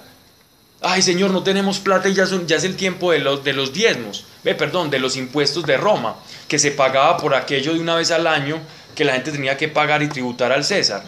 Entonces Jesús le dijo, ay, bueno, vaya, saque allá, saque ese pescado, ábrale la boca y ahí le va a salir una moneda. Jesús tampoco tenía problemas, ¿cierto? Pero no lo hace. Sí, porque quería hacer las cosas como. Pero tan chévere. Porque no dejó enseñando que la plata sale de la nada así mágicamente. Solamente, solamente no, puede ser, puede pasar, Puede ser como pero también puede ser de la otra forma. Sí, claro. Jesús no tiene, no- es decir, Dios no tiene límites para hacer las cosas. Bueno, sí, pero no dejó diciendo, porque si hubiera como una parábola o algo que simplemente dice, como ya abrió el pez y sacó la, Ah, no. la moneda y abrió el pez, entonces habría más de uno que se pegaría de vámonos a sacar la moneda del pez así de la nada. Exactamente. De un bocachico allá. pues. Bien, el, el caso, el caso aquí es el siguiente. No, nosotros no debemos juzgar, ¿cierto? No debemos juzgar a nadie ni debemos tratar a alguien tratémoslo a todos igual, con justicia, tanto al pobre como al rico, con la misma dignidad. Si yo amo al pobre, amo al rico, porque ambos son pecadores. Uno más desfavorecido, cree uno, pero todos sin Dios estamos muertos en nuestros delitos y pecados, con mucha plata o sin nada. Es lo mismo. Y todos tienen la misma deuda de amor. Ahora, ¿por Ok. qué tenemos la tendencia de eso? Pues, ¿qué pasa? Porque nos dejamos deslumbrar. Por el Y también por, y, y es el mundo, es la tendencia del mundo. la tendencia. ¿No? pues, donde, uno, donde uno tiene un vacío le implantan eso. Pero en la iglesia, pero en la iglesia se hacen otras tendencias. En la iglesia se cambia esa tendencia por amar al prójimo.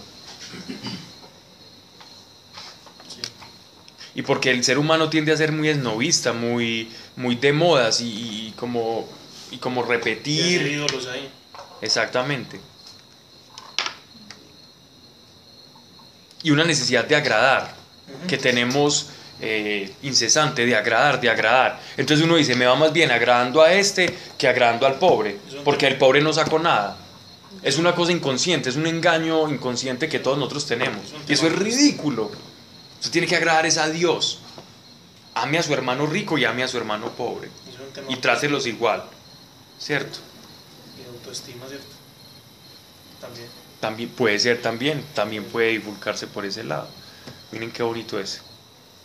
Bueno, ¿en qué versículo vamos ya? ¿no? No, ya no. Vamos a. No, no, porque no, no, no, era, no era la concordancia que estaba buscando. Perdón, Mar- Marta Tatis. Ay, mira, mi Bueno. Mira, mira todo lo pregunto y todo, ya le ¿Es Marta. Tatis o Marta Tatiana? Sí, perfecto. Tatis. Tatis es el apellido. Sí. Ahí pensé que era Marta Tatiana. Martita, espera. ¿Sí o no? Marta Tatis. Martis Tatis. Te digo Martita. Sí. Sí, Marta. Martis. Escuchad, hermanos míos carísimos. O queridísimos. Carísimo. 2.5, capítulo 2, verso 5. Escuchad, hermanos míos carísimos, ¿no escogió Dios a los pobres según el mundo para enriquecerlos en la fe y hacerlos herederos del reino que tiene prometido a los que le aman? Dios, Dios, es- Dios tomó de las personas más sencillas. Recuerden ustedes quiénes eran los de la iglesia de Corintios, ¿se, se acuerdan? ¿Quiénes eran? ¿Qué eran? ¿Quiénes eran los que habitaban el puerto de Corintios? Los más pobres, humildes. Eran puros, eran puros borrachines, prostitutas, era como, como esos pueblos de carretera. Bueno, en ese caso eran, era un puerto, pues sí, un puerto donde, donde llegaba la calaña, ¿cierto? Entonces llega un marinero iguazo, llega, llega el marinero iguazo, cuatro meses, cuatro meses de, de abstinencia, Y llega a deshacer allá en- comiendo cosas malucas. a coger las, las. Exacto, entonces llega, llega, llega a puerto, llega a tierra firme, ¿a qué? A emborracharse, a buscar prostitutas, a jugar, a los vicios. Eso era, la- eso era Corintios. Y los de Corintios tuvieron una conversión y el apóstol Pablo les dice, el apóstol Pablo les dice, usted, aquí usted no, no- que nadie se engañe, aquí yo no estoy hablando con personas instruidas, ni personas que tengan una dignidad política, ni sabios, ni filósofos. Les- Pablo les dice en, en primera de Corintios a los Corintios eso. No se los dicen estas palabras, pero se los dice que aquí no hay como esas, como esas personalidades. Dios tomó de lo vil y menospreciado del mundo, de lo sencillo del mundo, y nos tomó a nosotros. Mejor dicho, No, no, lo bueno es que no lo digo yo, yo solo estoy parafraseando, ¿sí o no, Carlos? Ah, María. Dios toma de lo sencillo del mundo para avergonzar al que se cree sabio y al que se cree entendido. Dios lo llena de su espíritu, a Dios le encanta. Entonces Él está hablando, ¿para qué? Para que se perfeccione y se, glori- se- se- la gente Sí, claro. se, se- Pueda se ver. pueda ver la gloria. Porque otra persona que se crea muy sabio dice, no, es que esto es por mí, esto es por mí, esto es porque yo sé. Mentiras. Entonces Dios toma el sencillo, porque el sencillo, el sencillo sí entra en esa humildad y en ese deshacimiento Y en ese abatimiento en el cual dice, Señor, te necesito. Y Dios dice, ok, yo soy tu Salvador y se produce, ¿cierto? Como esa gracia sobrenatural que levanta santos, ¿no? Pablo, pero mira, por ejemplo, ahí se me vino fue el paso de los leprosos, de los que sanó 10 y, y solamente vino uno. Ajá. ¿Qué pasó? Esos también estaban necesitados. ¿Qué pasó? Porque esa. Pero ellos no reconocieron. No recon- pues, pero había orgullo Jesús, también en Jesús- ellos. ¿o Jesús los sana y les dice, bueno, ahora, ahora, eh, como que, no recuerdo bien, pero les dice como vayan y den gracias. Ah, Y, sí, y se solo, y solo hay uno, porque él, él- y él incluso les dice, no sea como que vuelva eh, y se enfermen y ellos se van y solamente uno de Uno ellos cumple lo que, lo que Jesús le había mandado, entonces los otros vuelven y se Sí, solamente uno como que se supo de dónde. de dónde venía Sí, el, sí, el- el milagro. Y le dio gracia. Exacto. Pero igual, pero igual, eh, cuando habla de pobre, no simplemente es el pobre. de- No, en este caso sí es el pobre, sí es el pobre físico. En Mateo no. En Mateo es el pobre que reconoce la necesidad de Dios. Es el pobre espíritu, Pobre que, espíritu. que en hebreo es el anahuim, ¿cierto? Ok, bien. Entonces él está diciendo que no escogió, es decir, como que nosotros no tenemos derecho, lo que él está argumentando acá es, mire, si Dios escogió al pobre para que recibiera el Evangelio, ¿quiénes somos nosotros para despreciar al pobre si Dios mismo lo escogió? Eso es lo que él está tratando de decir con esto. Nos creemos superiores a Dios para juzgar al otro, si es mejor o no. Y vosotros afrentáis al pobre. ¿No son los ricos los que oprimen y os arrastran ante los tribunales? ¿Por qué dice esto? Porque normalmente, eh, de acuerdo al derecho romano, el acreedor tenía derecho a perseguir, incluso tenían hasta kilómetros para poder perseguir a una persona. El acreedor podía perseguir y darle alcance al deudor. Si el deudor le seguía debiendo, ¿cierto? Se iban y, y los agiotistas y los que prestaban cosas, dinero y todo eso, eh, podían, podían mandar. E incluso, y si la persona no tenía con qué pagarle, le tocaba pagar con su vida, y su vida era la esclavitud, ser esclavo. Eso lo veía uno por allá en derecho romano. El gato por allá persiguiendo. Entonces, eh, por eso él está diciendo, no son los ricos los que os oprimen os y arrastran, y os- os arrastran a los tribunales. O sea que él le está hablando a una iglesia pobre. Miren que Santiago le está hablando una, como que la mayoría eran pobres ahí en Jerusalén. Pues a la iglesia de Jerusalén la mayoría eran personas pobres. Entonces seguramente lleg- llegaban algunos ricos y entonces ellos los atendían muy bien y les daban los mejores lugares. Entonces él vio eso y le está diciendo, no, a todos la misma dignidad. Diciendo, los mismos a los que ustedes le están dando el lugar son los que los persiguen a ustedes. Como, miren la paradoja. No los está llevando a que los odien, sino que a, que los traten iguales. No son los ricos los que oprimen y os arrasan a los, en los tribunales. No son ellos los que blasfeman el buen nombre invocan- in- invocado sobre nosotros. Claro, porque ellos decían, ah, es que ese eh, el cristiano, la palabra cristiano se comenzó a adoptar en Antioquía. ¿cierto? A los primeros, a los, fue donde acuñaron el término cristiano. El término cristiano era un término despectivo.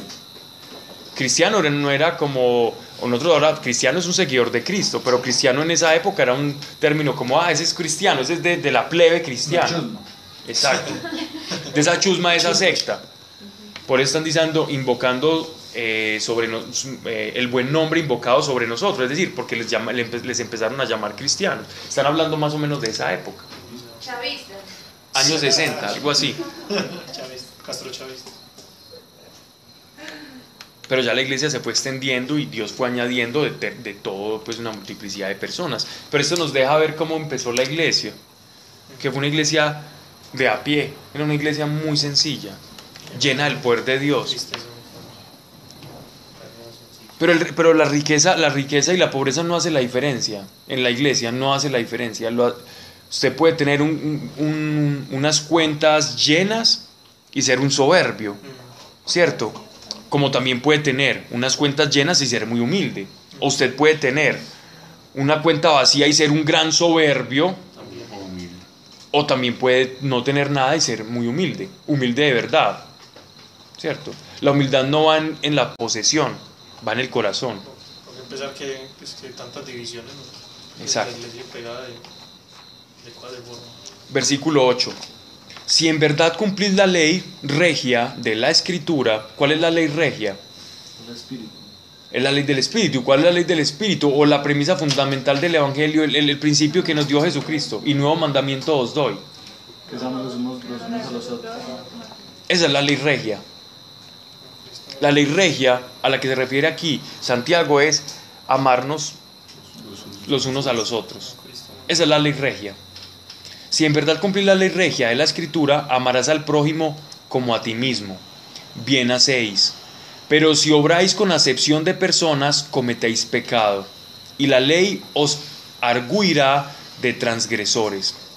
Porque quien observe toda la ley, pero quebrante un solo precepto, viene a ser reo de todos. Pues el mismo que dijo, no adulterarás, dijo también, no matarás. Y si no adulteras, pero matas, te has hecho transgresor de la ley. Hablad y juzgad como quien ha de ser juzgados por la ley de la libertad. Porque sin misericordia será juzgado el que no hace misericordia. La misericordia aventaja al juicio. Aquí hay muchos elementos bien bonitos. Primero, ¿qué es la ley?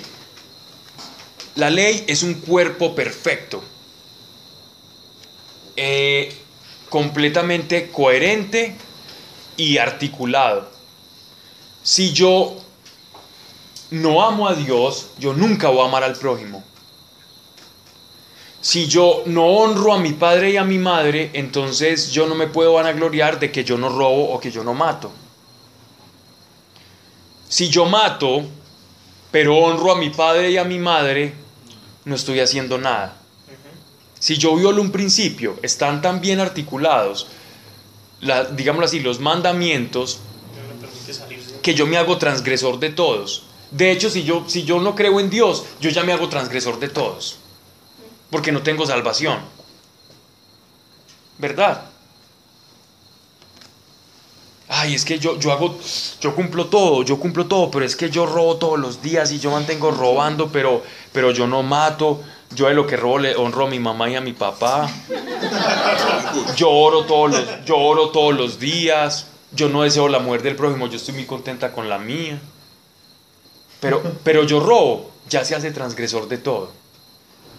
Se hace transgresor de todo. Este, este panorama es terrible, ¿cierto? Es terrible.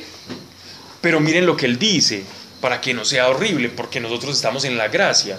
Pero miren lo que dice. Hablad y juzgad como quienes han de ser juzgados por la ley de la libertad. Bajo el mismo rasero que, Jesús nos miró a nosotros, nosotros debemos mirar al prójimo, porque la misericordia aventaja el juicio. ¿Qué quiere decir esa expresión, la misericordia aventaja el juicio? Que la ley del amor que pesa sobre nosotros, es decir, la regia ley, amar al prójimo, nos va a librar a nosotros del juicio de Dios. En lo absoluto. Mira, al contrario, es decir, si yo me, es como es lo que está diciendo, si tú pones en práctica tu fe, por eso, por eso esto, por eso Lutero se metió aquí en, en camisa de once varas, no en balde pues se metió en eso. Pero eso era como lo que decía Romanos Pablo, no, de que el que vive por la ley será juzgado por la ley. que El Exacto. que vive por la gracia, entonces por la gracia. Exacto, exacto. Pero yo no puedo decir que estoy bajo la gracia y estoy pecando todo el tiempo. Porque me, me- mentiría, ¿cierto? Porque si la gracia opera en mí, algo tiene que cambiar. Hombre, que me voy a equivocar y que la gracia no me da la perfección. Y que Pero voy a seguir. Exacto. Y, viene la- y después del arrepentimiento viene un cambio. Y después del cambio, listo. Y si embarré de algo que yo ya me había arrepentido, que eso suele suceder, Vuelvo y me arrepiento. Sigue luchando. pero no me arrepiento como un deporte, me arrepiento porque lo siento, siento la ofensa hacia Dios. Sí, claro. Pero eso lo hace el Espíritu Santo. Lo que pasa, sí, claro, pero lo que pasa es que el apóstol, eh, aquí Santiago no nos está hablando de la gracia versus la fe. Él está hablando de pilas, señores. Ustedes están escuchando, pero no están amando. Entonces ustedes son unos incoherentes. Eso es lo que él está diciendo a los de la iglesia de Jerusalén, que nos sirve a nosotros también, pero también nos está dando una pauta, nos está diciendo, si bien uno se hace transgresor de toda la ley, nosotros no tenemos que ponernos a aplicar una máxima y una máxima y a intentar cumplir los diez mandamientos y todas las leyes de los judíos. nosotros tenemos que amar al prójimo y por esa gracia nosotros nos vamos a librar del juicio. Por la gracia que opera en la ley de Cristo en nosotros, nosotros nos vamos a librar del juicio. Porque esa ley va a ser no juzgar al otro. Esa ley no va a ser tirarle piedra a la adúltera. La ley que nos enseñó Cristo es muy diferente. ¿Se dan cuenta? Él comienza a ilustrar mejor esto. Pablo, pero hasta dónde, por ejemplo, amar al prójimo se puede ir a ser demasiado permisivo. Es que el amor no es tontería.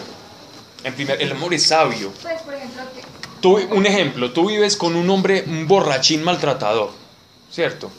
Y ese borra- cada vez que tú llegas a la casa, ese borrachín maltratador empieza a patear las cosas, empieza a subir el tono, la grosería, después de la grosería vienen los manotazos, después de los manotazos viene la humillación, después vienen los ultrajes y por último una vida destrozada.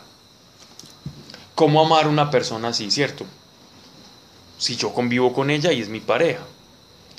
Amarlo es perdonarlo, ¿cierto? Amarlo no es querer estar todo el tiempo con él. Jesucristo amaba a los pecadores, pe- pero Jesucristo no se iba a abrazar a los, a los, a los fariseos y les decía raza de víboras, ¿cierto? Él no se iba a abrazarlos y a darles besos y a decirles soy infinito amor y los amo. Él manifestaba su amor a través de las obras y decía, quien escucha mi palabra, venga, quien quiera tomar, venga y beba. Porque el amor es digno. El amor no te lleva a perder tu dignidad. ¿Cierto? Entonces, ¿qué hace una persona en ese caso, que es un ejemplo ya muy extremo? Esa persona lo ama, lo perdona y se aleja, porque es digno. El amor no es tonto. Eh, ¿Sí te das cuenta? Pero eso, sea, eso es, es muy charro porque eso es como que corresponde, o sea, ¿cómo se le dice a eso? O sea, que... cuando- Es recíproco. Eso, sí, porque no sé, pues, dentro de lo que, pues, de, lo- de las vivencias, no es lo mismo, eh, de pronto las personas que, que están en, en el mundo, eh, ¿cómo se le dice a eso? Idolatrando, ¿cómo se le dice? Exagerando el tema del amor, pues un, un amor del mundo que, que es un amor como el bien, como una hoja de papel que en un momento dado estoy en un estado de, de Nada más felicidad. engañoso que el corazón dice. Eso, bueno.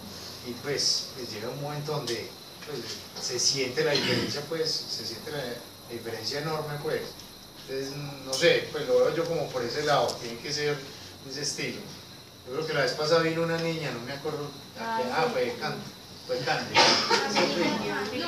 Sí, ella, ella. No, eso, no tuve como la oportunidad como de, de, de comentarle ese tema, pues, de, pues ese, ese es el amor. Otra vez la palabra, no lo recuerdo. Pues, hace, hace Pablo. ese tipo de referencia. porque en Corintios dice, o sea, características del amor. Segunda Corintios, no se envanece, todo lo soporta, todo lo espera, no busca lo suyo. ¿Hasta qué punto? Porque entonces ahí donde va la fe. ¿Qué pasa? Pero es que el que usted se aleje no, es No. falta de fe. Ahora, en un caso extremo como esto, es que mira que aquí están hablando de Yo estoy usando un extremo para poder contrastar una verdad, ¿cierto? Estoy usando como hablaban los semitas. Sí, Pablo, pero yo tengo un caso de una vieja que le pasó y supuestamente el man era de Dios cuando se casaron y resultó que no era y le pegó, le de todo y la vieja se quedó orando y Dios lo convirtió.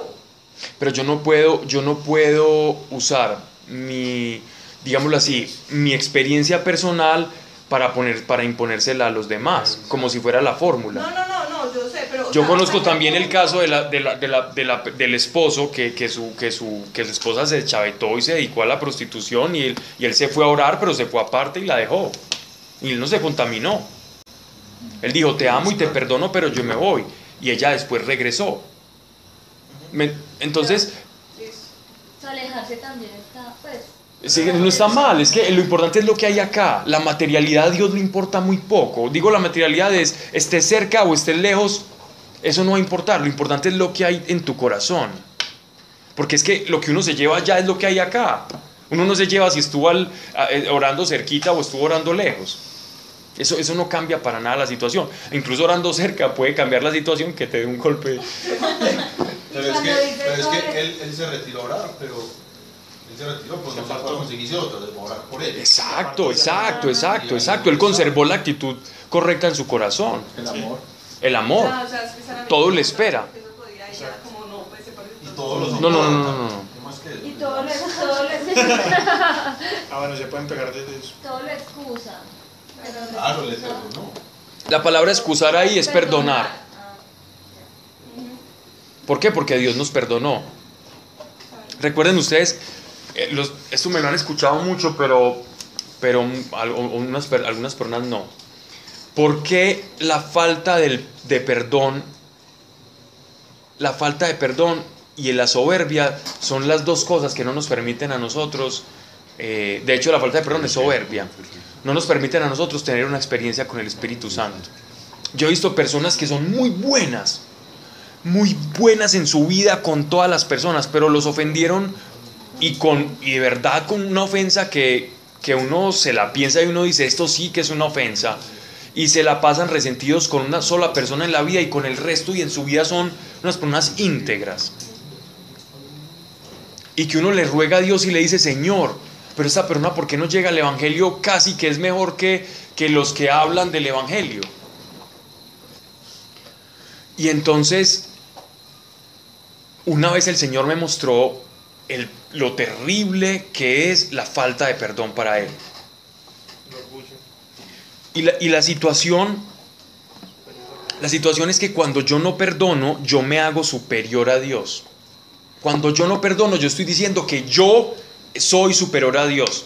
Porque Dios siendo perfecto, se rebajó y nos perdonó. ¿Quiénes somos nosotros siendo imperfectos para no perdonar? Si Él siendo perfecto lo hace. Quiere decir que el hombre imperfecto se está poniendo por encima de Dios. Por eso un hombre poniéndose por encima de Dios no puede recibir salvación, porque ya la debe tener en sí mismo. Sí, claro. El control de... Y no la tiene, en verdad. Pero como el perdón es por gracia. Nadie puede amar a dos señores. Pero está, está en tu, es tu decisión. Tú decides Con, a Dios. con la intención, sí. Sí. Dios te ayuda si tú quieres. Si uno dice, Señor, yo no puedo perdonar, ayúdeme. Dios te ayuda. Por eso esa es la intención. Pero, sí, pero, pero hay gente que no quiere perdonar. Hay gente que no está cerrada. Hay gente que no quiere perdonar. Yo conozco personas Entonces, que no quieren perdonar. El perdón va al orgullo. Va vinculado a la soberbia. Y es una soberbia que uno dice que tiene una razón primaria, es decir, que no viene porque sí. Una persona ofendida, una persona que han violado, una persona que han ultrajado, tiene una razón de peso para sentirlo. Y Dios conoce y Dios acepta, tienes razón para estar así, pero no tienes razón para quedarte así. Porque a mí me ofendieron, a mí me ultrajaron y a mí me crucificaron. Es explicable, Manuel. Y se pasa al odio y se pasa al rencor y a la enfermedad. Y a la enfermedad termina en enfermedad. Migrañas, artrosis, cáncer. Cáncer. Pero no justificable. problemas de respiración, asma. Bueno, los- el asma casi siempre viene como por temores. Bueno, pero pero note, nótese aquí que porque estábamos hablando de, la- de esto. Ah, por, por Por lo, lo del amor. El amor no es tonto. Lo que dice 2 de Corintios no es como usted vuélvase una especie de, de cariñosoide ahí. No, no es eso. Como déjese hacer lo que sea y que todos lo ultrajen, no. Si usted quiere ver un ejemplo de alguien que amó y que sostuvo la dignidad al mismo tiempo, es Cristo. Y, y huía de muchas partes cuando Y huía cuando lo iban a apedrear. Él no decía, ay, mátenme que yo soy amor y paz. No, no me ha llegado la hora. ¿Y qué le respondió a Pilatos? Tú no tienes poder sobre mí. Usted, usted cree que tiene... pero dígame, es que yo tengo el poder de, de liberarlo o no. Dígame qué tiene a su favor. El, el- el Jesús que no le respondía a ellos normalmente, porque Jesús respondía cuando tenía que hablar, habló y le dijo, mi reino no es de este mundo. Tú no tienes poder sobre mí. ¿Sí ves? Y eso es. Y es dignidad y le dijo la verdad. Usted no tiene poder sobre mí. Cualquiera diría, ay no, pero este Jesús pues tan, velo. ¿Cierto? Es la verdad. Jesús decía la verdad. Y es que la gente también cree, recuerden cuando hablamos de la humildad, la gente cree que ser humilde es, es por debajearse. Es apocarse, no. Ser humilde es decir lo que usted es. Hombre, yo, yo soy políglota. No, o sea, yo, yo, yo sé hablar ahí con unos idiomitas y una cosita. No, sí, yo soy políglota. Y es que es pecado decir la verdad. No. No.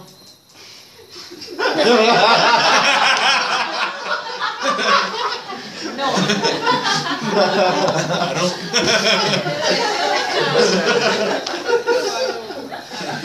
momento, bendiga. Momento jocoso de la noche. Exacto, no. La humildad es la verdad. Esa frase nunca se me va a olvidar. La humildad es la verdad.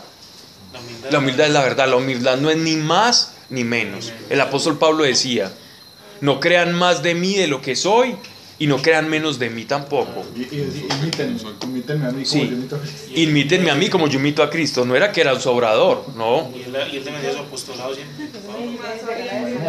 diciendo la verdad. La humildad es la verdad. Lo que es, es. Lo que es es. Y Jesús decía, yo soy el camino, yo soy la verdad, yo soy la vida. Síganme a mí, que soy manso y humilde, decía, de corazón, decía Jesús. Síganme que yo soy humilde de corazón. ¿Qué, ¿Qué quería decir humilde? Que él siempre les iba a decir la verdad y lo que era. Y nunca iba a haber engaño, nunca iba a decir, se iba a poner por debajo o por encima de lo que él venía a ser y lo que era. Pudiendo hacer muchas cosas, ¿no? Bien, eh, Uy, esta, esta, este versículo 14 ya, es, ya empezamos a entrar en materia entre la fe y las obras. Ya son las y media, dejémoslo para la próxima, que es bien, bien es un tema bien interesante para Claudia. 14. Chao. El amor, el amor. Ya me gané yo. Padre, yo te doy gracias, Señor, por cada persona aquí, Señor, más su familia representada en ellos. Padre, que lo que se haya dicho aquí, Señor, conforme a tu voluntad, permanezca en nuestro pensamiento, vaya a nuestro corazón y lo podamos poner por obra, Señor. Yo te agradezco porque sé que solamente por tu gracia, por ese favor que nos enriquece, es que podemos, Señor, alcanzar y agradarte, mas no es por mérito propio. Sabemos que hay cosas que quizás no queriendo hacemos, pero tú sabes que no queremos, mas te pedimos, danos la fuerza, Señor, para huir de pensamientos tontos, ineficaces, mentirosos, bien sea sobre nosotros mismos y también sobre el prójimo. Y también te pido, Señor, conforme a tu ley perfecta, danos una mirada sobre cada quien, Señor, conforme a verdad y conforme a un juicio perfecto, sin acepción de personas, sin preferidos y favoritismo, Señor, movidos más por rutinas del mundo y no por la verdad de tu evangelio, que es la verdad, que todos somos hermanos, que todos somos hijos de Adán, Señor, y esa es la verdad. Y a esa verdad es la que nos debemos remitir, Señor, para que nuestro juicio sea conforme a justicia, así como tú fuiste justo y caminaste en justicia aquí en la tierra. Gracias, Señor, por cada uno. Llévanos con paz a la casa en el nombre de Cristo Jesús. Amén. Muy bien.